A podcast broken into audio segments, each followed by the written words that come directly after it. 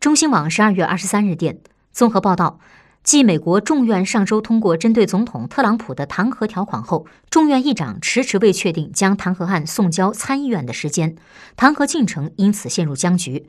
主要原因可能是在于参院共和党人和民主党人在允许证人参加弹劾审判等规则上尚未达成一致而总统特朗普则表示由于弹劾案未提交参院不确定自己是否真的被弹劾。